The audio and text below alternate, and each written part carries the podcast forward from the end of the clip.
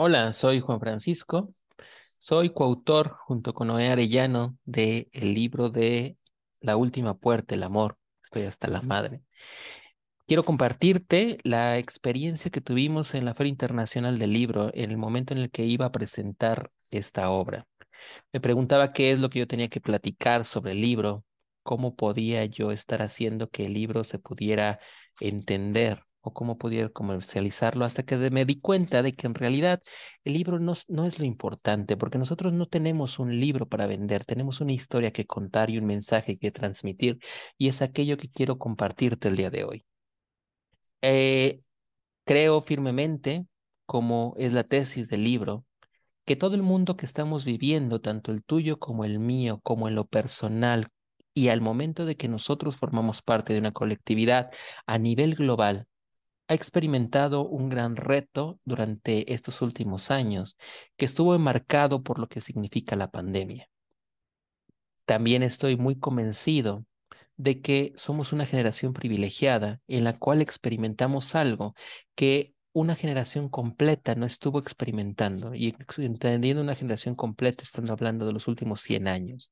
Es decir, en el último trazo del siglo XX, nosotros no habíamos experimentado algo como es esto que es la, la, pandemia que estamos teniendo. Y aunque sé que para muchos la pandemia está significando un sentimiento de dolor y de tristeza, de malos recuerdos tal vez por lo que estuvimos viviendo, y para otros un hartazgo por todo lo que estuvo ocurriendo, la verdad es que esto es un gran reto. Se nos dijo cuando se empezó a dictar sobre este libro que la pandemia era un reto para la humanidad en el cual estaba creado para que nosotros pudiéramos trascender lo que estábamos teniendo como parte de una inercia. Parece ser que cuando nosotros como humanos en nuestra vida estamos en una zona de confort, estamos simple y sencillamente cerrados a nuestra visión porque no existe nada hasta que hay algo que finalmente nos saca de esa zona de confort. Algo que en algunos lugares le están llamando como el viaje del héroe y que en algunos otros le llaman eso como saltar al vacío. Bueno, eso que pasa en tu vida también estuvo pasando en la humanidad completa y ese gran salto al vacío nos lo trajo algo que viene de la mano y que se llamó coronavirus. Ese gran reto nos dijeron que iba a estar enmarcado por cuatro grandes puertas o cuatro grandes pruebas que la humanidad iba a tener. La primera iba a ser llamada lo que significa el miedo. El miedo, que es lo que nos empieza a tener cuando nosotros estamos frente a algo que no conocemos. El miedo nos paraliza y nos impide poder avanzar y poder crecer. Se dijo que el coronavirus iba a tener una gran carga de miedo porque teníamos algo que no conocíamos como humanos, nuestro sistema inmune no lo conocía, pero aparte de eso, la humanidad ya no estábamos acostumbrados a esto porque hace mucho tiempo que lo habíamos dejado. Pero también se dijo que esto iba a traer un montón de memorias del inconsciente colectivo, donde sí existían esas memorias de temor ante lo que vendían siendo las epidemias. Memorias de humanidades que ya dejaron de existir, pero que ahí están en el inconsciente y que entonces nosotros íbamos a responder a través de ellas que si nosotros entendíamos el reto y podíamos entender que el miedo tenía que ser para analizarnos y no para la paralizarnos, entonces podríamos trascender. Pero que si no lo hacíamos, entonces el miedo iba a pasar a una segunda puerta que significa la negación. Este es un proceso que también los humanos vivimos en forma continua cada vez que tenemos un proceso de duelo, es decir, cuando tenemos una pérdida lo primero que queremos hacer es pensar que no existe tal cosa y que al momento de que lo negamos, entonces deja de existir ese proceso. Pero la realidad es que no es así. Ya sabemos nosotros que al momento que pasa eso, los problemas no desaparecen, simple y sencillamente se enmascaran.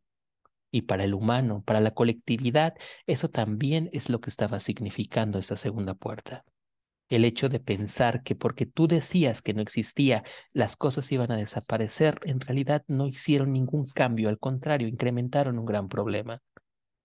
Dijeron que si nosotros podíamos entender esto y poder significarle el afrontamiento ante nuestras cosas, a nuestras cosas principales, a nuestras dudas, a, nuestros, a nuestras sombras tal vez, entonces la humanidad podría trascender. Que si no era así, atravesaríamos la tercera puerta y la tercera puerta se iba a llamar simple y sencillamente la respuesta egoica que estábamos teniendo. A nivel colectivo, ¿qué significó? Los grandes sanadores, los grandes charlatanes, los que podían entender y trabajar y controlar la enfermedad, ya sea desde las virtudes del área médica como también todas aquellas virtudes del área alternativa.